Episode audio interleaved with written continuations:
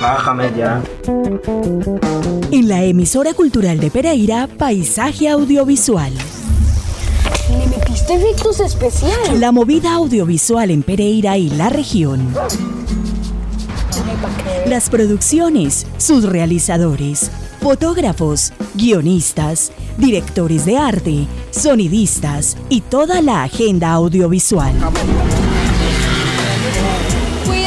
La más completa programación en cineclubes, talleres, certámenes, becas y convocatorias de interés para el creciente sector audiovisual. Vamos, no creo que sea nada peligroso. Paisaje audiovisual, con la producción de Gustavo Acosta. que le tiene miedo a colitas. Si mi abuelo dijo que todos venimos del mismo lugar.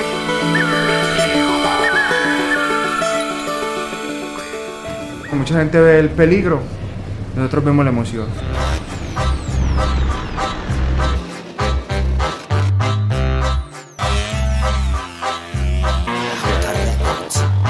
Hacer cosas que otras personas de pronto no lo hacen.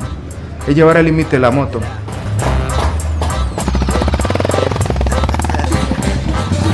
A mí me gustaría continuar el legado de la familia.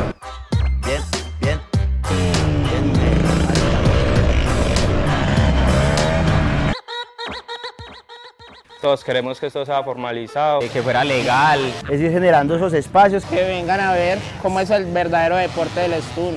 Ya se nos creció el negocio. Somos Armenea, le metemos lo que sea. Que nos llamen pa' que vean locos en la reta. También se curvea, más bien poco se copia. Y la ley que no nos vea y vuelta perfecta. Los tombos. Angie Gironza, directora y escritora del documental Vida sobre Ruedas. Bienvenida a Paisaje Audiovisual. Hola, gracias por la invitación y es un gusto para mí saludarlos y estar con ustedes hoy. Luisa Berrío es la productora de Vida sobre Ruedas. Bienvenida a Paisaje Audiovisual en la emisora cultural de Pereira. A usted muchas gracias por la invitación. Estamos muy felices de poder estar acá compartiendo un poquito de este proyecto, de este reto que ha sido para nosotros este documental. Angie, para comenzar, expliquémosle por favor a nuestra audiencia cómo te encuentras esta historia, de dónde surge y en qué contexto, digamos, académico eh, se construye y se escribe esta historia. Bueno, Vida sobre Ruedas es un cortometraje documental que surgió en una plática junto con mi novio, eh, Carlos se llama él. Esto pues debido a que no sabía qué idea eh, presentar para el pitch de la materia de televisión 2, eh, pues del docente Ricardo Bejarano. Entonces dijimos, ¿por qué no hacerlo sobre los piques ilegales, el stun, un deporte que hoy en día ha cogido mucha fuerza y que se ha visto afectados por pues por problemas legales.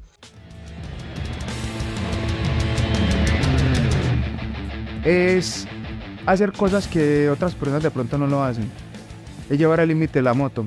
Cuando cojo mi moto, es mi zona de confort, mi descanso. Me gusta mucho la velocidad y entre más rápido voy me gusta más. Y pues asimismo, eh, toda la narrativa del documental se fue construyendo eh, cuando aprobaron la idea de, de, poder realizar este documental.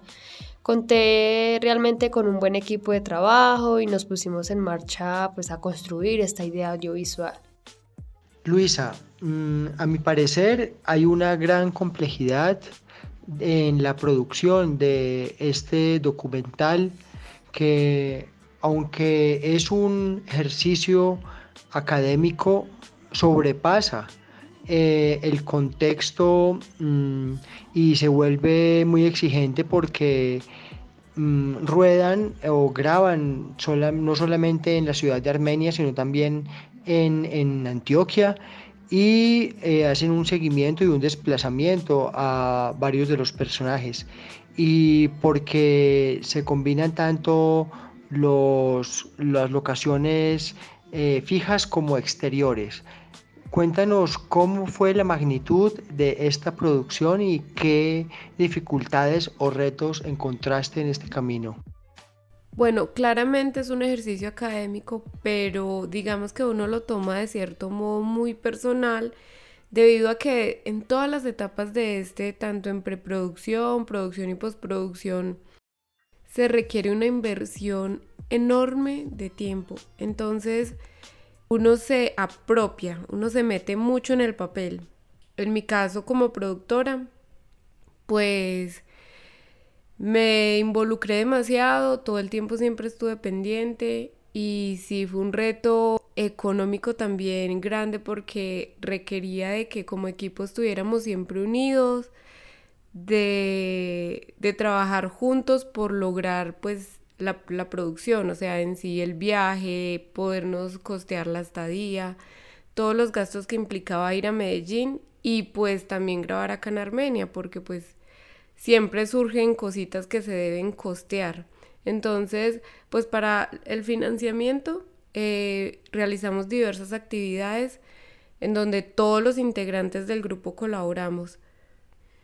Y en cuanto a las locaciones, pues no hubo gran problema porque en Medellín Anderson, que fue uno de los entrevistados, nos abrió las puertas de su taller, que fue precisamente lo que usamos para esto, para las entrevistas. En un país donde las carreteras se convierten en lienzos de adrenalina y los motores rugen de manera desafiante, el stunt se convierte en una forma de expresar la libertad que el sistema nos arrebata. Iniciado en Estados Unidos hace más de 40 años, gracias a unos jóvenes aficionados que querían atreverse a realizar acrobacias peligrosas en sus motos en medio del tráfico urbano. Este deporte consiste en demostrar la destreza y concentración del piloto, caracterizado por sus elegantes y extremos movimientos que crean un espectáculo emocionante y lleno de adrenalina. Angie, en el guion eh, encontramos que la historia eh, no solamente documenta una actividad, una pasión, un fervor por la motocicleta, el freestyle, eh, el manejo mm, artístico de la, de, la, máquina, sino que eh, le damos un, encontramos una coyuntura y el documental se encuentra expresamente con asuntos legales que tienen que ver con, digamos, la legalidad del ejercicio mismo de estas prácticas motociclistas. ¿Cómo aparece en la historia, en el guion, ese, ese aspecto coyuntural y que, tiene que ver con eh, la legalidad o la ilegalidad de, de esta práctica deportiva. Eh, sí, el stun es un deporte ilegal en Colombia. Eh, como no es legal, estos pilotos les ha tocado practicar el deporte en lugares clandestinos o lugares que están sometidos bajo acuerdos con la ley, con la policía.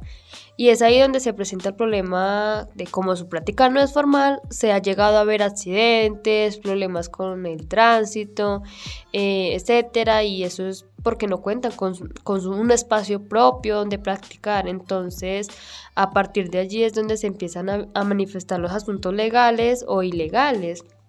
Y el documental eh, visibiliza estos problemas, estos aspectos. Eh, por ejemplo, los que vieron el documental, pues pudieron ver eh, algunos fragmentos sobre lo que dijo el alcalde de Medellín, Daniel Quintero, sobre que iba a inmovilizar como mil motos por lo de los piques ilegales. Entonces ahí llegan eh, a las voces de estos pilotos diciendo, pero ¿por qué? Eh, no por uno pagan todos pero ¿por qué nos hacen eso? Sabiendo que solamente es un deporte que queremos practicar, pero como no tenemos espacio, entonces nos toca ir a lugares, pues obviamente, como ellos lo dicen, eh, lugares que no sean tan concurridos para evitar así accidentes y problemas y eso, pero aún así eh, el alcalde o las autoridades no lo ven así. Entonces por eso ahí es donde entran los problemas legales con el deporte y todo esto me motivó porque a mi padre siempre le han gustado las motos. Desde muy pequeño ha tenido taller de motos, le ha gustado el motocross y entonces eso viene de sangre. Luisa, eh, cuéntanos por favor cómo se conformó el equipo de trabajo, eh, quiénes hacen parte de, del equipo de fotográfico, eh, del sonido, del mm, montaje eh, y quiénes fueron los, los docentes eh, que respaldaron esta, esta investigación.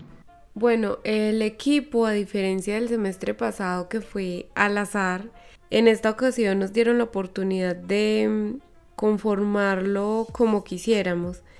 Entonces, para esto, pues digamos que yo ya tenía pensado ciertas personas porque son unos compañeros con los cuales ya habíamos tenido cierto acercamiento, entonces sabíamos eh, como el compromiso que ellos podían tener frente al, al reto que representaba hacer el documental. Entonces quedamos conformados así en dirección Angie Gironza y Eliana Calle, en fotografía Cristian Barcos, operador de cámara Santiago Gutiérrez y Tatiana Bocanegra, script María José Orozco, sonido Miguel Ángel y Antonio, en montaje Sebastián Mejía, como gaffer María Fernanda Gil, en detrás de cámara Laura, eh, y en producción estábamos Karen Barragán y yo aunque independientemente de estos roles que estaban asignados, pues muchos íbamos más allá y de pronto ayudábamos en alguna otra labor si era necesario.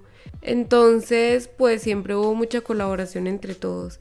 Y el docente encargado de esto es Ricardo Bejarano, que siempre nos acompañó, de hecho viajó con todos los equipos, no solo con el nuestro, sino con cada uno de los equipos a las diferentes ciudades y pues también muy agradecidas con Julián Moya que es el asistente del docente que también participó en diferentes partes del proceso de la realización del documental y fue de gran ayuda.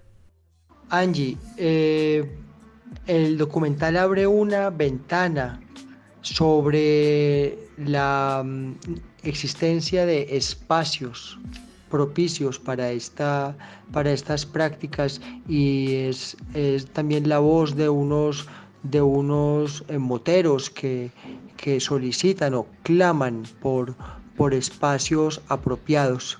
Eh, ¿Cómo se manejó este aspecto y, cómo concebiste, digamos, este cierre eh, temático mm, del aspecto digamos, político, que tiene que ver con, voluntades políticas para, para, hacer de este ejercicio un lugar donde todos puedan verlo en condiciones de seguridad y, de, y apreciarlo.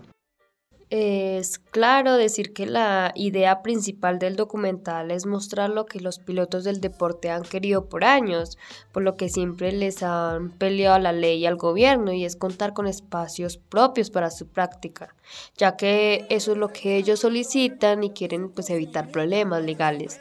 Entonces, mostrar eso en el documental es importante, ya que la idea es que este deporte se formalice y las voces de ellos, de los pilotos, de los protagonistas, se conviertan en un llamado de atención eh, por esa lucha que han estado haciendo, que es conseguir su formalización y librarse de los estigmas sociales. Entonces, el documental consigue mucho eso, ya que esas son las peticiones primordiales que piden ellos para evitar así lo que son los problemas de la legalidad, ilegalidad.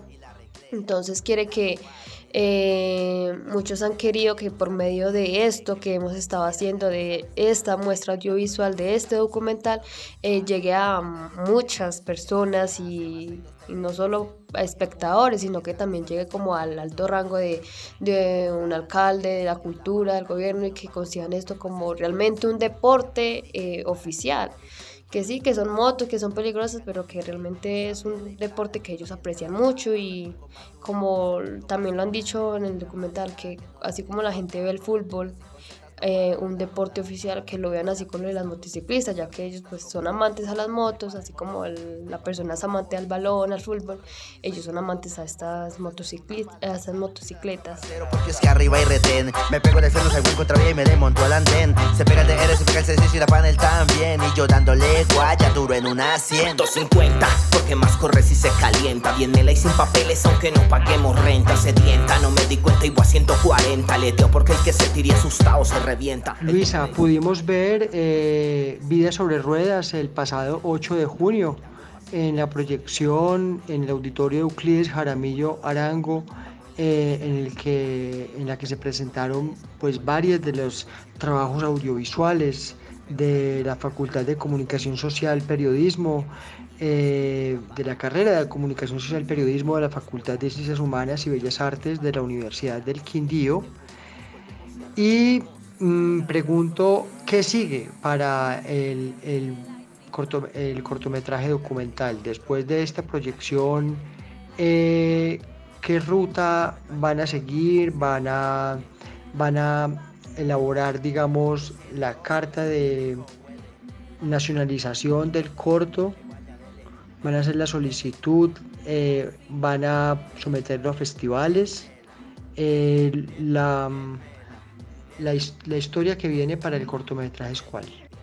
¿Qué se viene para Vida sobre Ruedas? Sí, inicialmente estamos pensando en diferentes festivales, en este momento estamos en la inscripción de tres de los cuales ahora solo tengo presente el nombre de Sinestesia Fest. Pero sí, la idea es meterlo a concursar en diversos festivales. Somos nuevos en esto, entonces por ahora Angie y yo estamos súper pendientes de cuando se abre como la convocatoria para diversos festivales.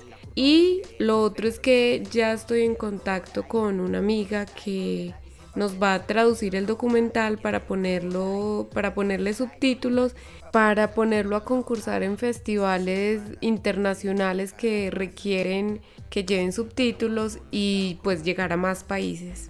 Siente adrenalina, me desestreso, felicidad. Yo me monto a la moto y yo salgo a velocidad, monto y se me olvida todo. Pedí permiso en un barrio que es de, de personas cristianas y me dieron el permiso para mover una tierra que había y metimos una retroexcavadora y ahí colocamos dos rampas. Y, y ahí estuvimos un tiempo, pero ahí en ese tiempo que se asientó uno de los muchachos que de, el de Marinilla y el de Iván Espina de Cal.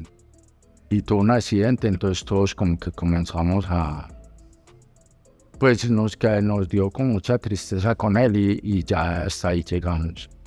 Angie, la recepción de cuál ha sido la recepción de los, de los espectadores, tanto de los mismos personajes o protagonistas del ambiente del, del, motociclismo, eh, como de los personajes de la familia que, que toma parte como personajes de, de esta historia y del público en general. Eh, sí, he recibido comentarios muy positivos sobre el documental. A los motociclistas les han gustado esta idea, la idea de hacer visible lo que realmente es el deporte del stun. También a la familia Castañeda, los protagonistas del documental, están agradecidos por lo que hemos estado haciendo, interesarnos por mostrar también el deporte. Yo en realidad estoy contenta con el resultado de este documental, ya que ha generado en el público emoción, interés, empatía y esto lo pude notar el día del estreno del documental y también con lo que me decían respecto a lo que les pareció el documental. La verdad muy contenta, el, el público lo ha recibido muy bien y los pilotos también emocionados con la idea, o sea, realmente lo que ellos han querido es hacer visible eh, lo que es realmente el deporte. El freno pa' que ella siga viva sin complique, así es mi vida. Siempre andamos satisfechos hasta volver a la guarida. De lejos se ve el humero y el estruendo se siente. Pues la verdad, esto es un amor que nace desde muy pequeños. Yo creo que todos los de que nos gusta esto desde muy pequeños hemos sentido como ese amor por las motos, como ese gusto por tener las motos bonitas y eso es lo que nos ha traído a todos acá. Entonces nosotros lo que queremos por parte de esto y por parte de lo que ya llevamos en el proyecto es ir generando esos espacios que la gente nos vaya viendo no solo como gabines, sino como deportistas, como amantes a las motocicletas. La mayoría de la gente nos, nos tratan como unos gamines, que la mayoría son viciosos y en realidad la mayoría de gente trabaja y, y le mete dedicado a este deporte. Es muy difícil, porque siempre apoyan el fútbol y todo eso, pero no miran que en las calles los problemas que hay, ellos mismos dicen que sí, que son gamines, que son de todo eso, pero la verdad es que ¿dónde más lo hace uno? En la casa no se puede. Lo que pasa es que como hemos repetido varias veces no tenemos un punto donde podamos entrenar. Entonces, como se hace en las calles y han pasado accidentes, porque un día me di cuenta que un pelado iba en una cuadra cualquiera y cuando cayó la moto le coñó encima a una señora y la señora falleció. Debido a todo eso, entonces es que han pasado los malos comentarios y, y ya sí, entonces ya todos son malos. Como en todo, hay policía buena y policía mala. Ahí es un bueno, es un mal. Pero la idea es sacar esto adelante, este deporte.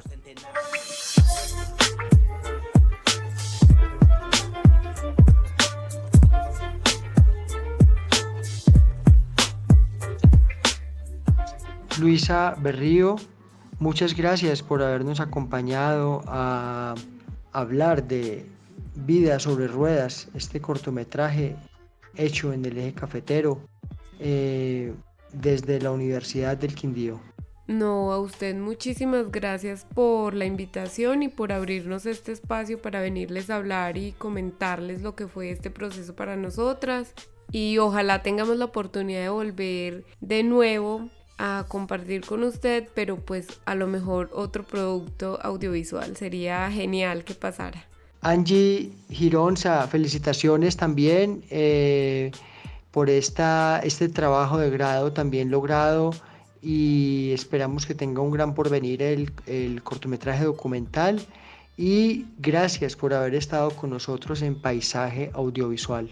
Muchísimas gracias a usted. Fue gratificante compartir esta charla y hablar sobre lo que es vida sobre ruedas.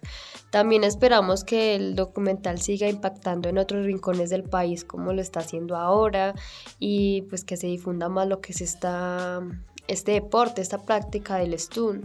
Y gracias a ustedes por escucharnos. Que vengan a vernos, que vengan a ver cómo es el verdadero deporte del stun o sea, uno siente como esa felicidad. Es una adrenalina que solamente nos la despiertan estos aparatos. Entonces una persona que no le guste esto, que le guste hacer otro tipo de cosas, no va a entendernos, pero pues sí queremos de pronto como generar esa empatía con la gente, de saber que esto también es un deporte, que no lo hacemos solo por gaminería, sino que nos ven en las calles por lo que no tenemos lugares para, para practicar nuestro deporte y para hacerlo formalizarlo para que, para que los jóvenes que están en la calle como gamines tengan un espacio a donde puedan la mente tener la distraída. Por ejemplo, el que le gusta picar, tener el espacio de picar. El que le gusta la motovelocidad, tener la pista de motovelocidad. Y todos tener su espacio, como el del fútbol, le gusta la cancha.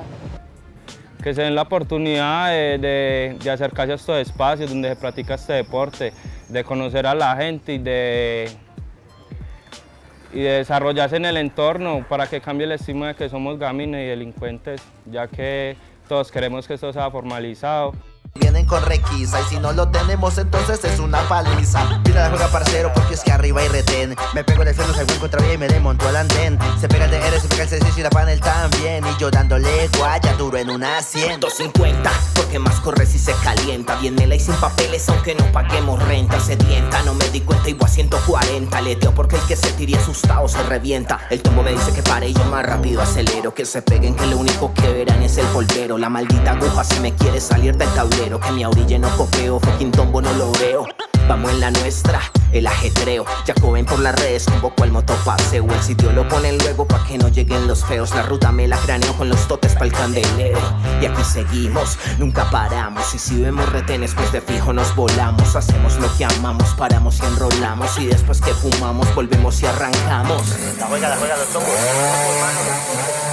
Bienvela y sin papeles control y dele guaya que dele. sin papeles. Se los meto al motor porque es que se no me duele. y sin papeles. Módulo 800 y Castrol que rico huele. y sin papeles. Dele guaya, dele, dele, dele. Y sin papeles. Bien, bien. Bien,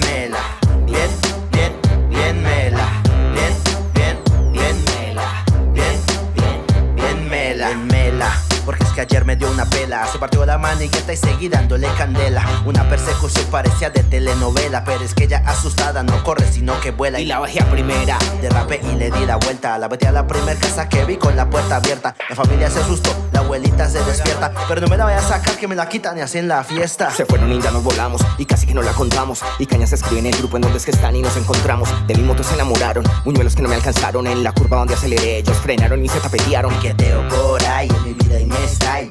Y sin papeles aquí miedo no hay. Piqueteo por ahí en mi vida y mi style. Y sin papeles aquí miedo no hay. Y esta semana se viene la caravana. Que se sienta el humo azul mezclado con marihuana. Disco, banda original y la que anda. Más de una recamarada y de papeles una chanda. La Junta Records. El de la, el de la, el de la magia. Catedral. Yo, yo, yo.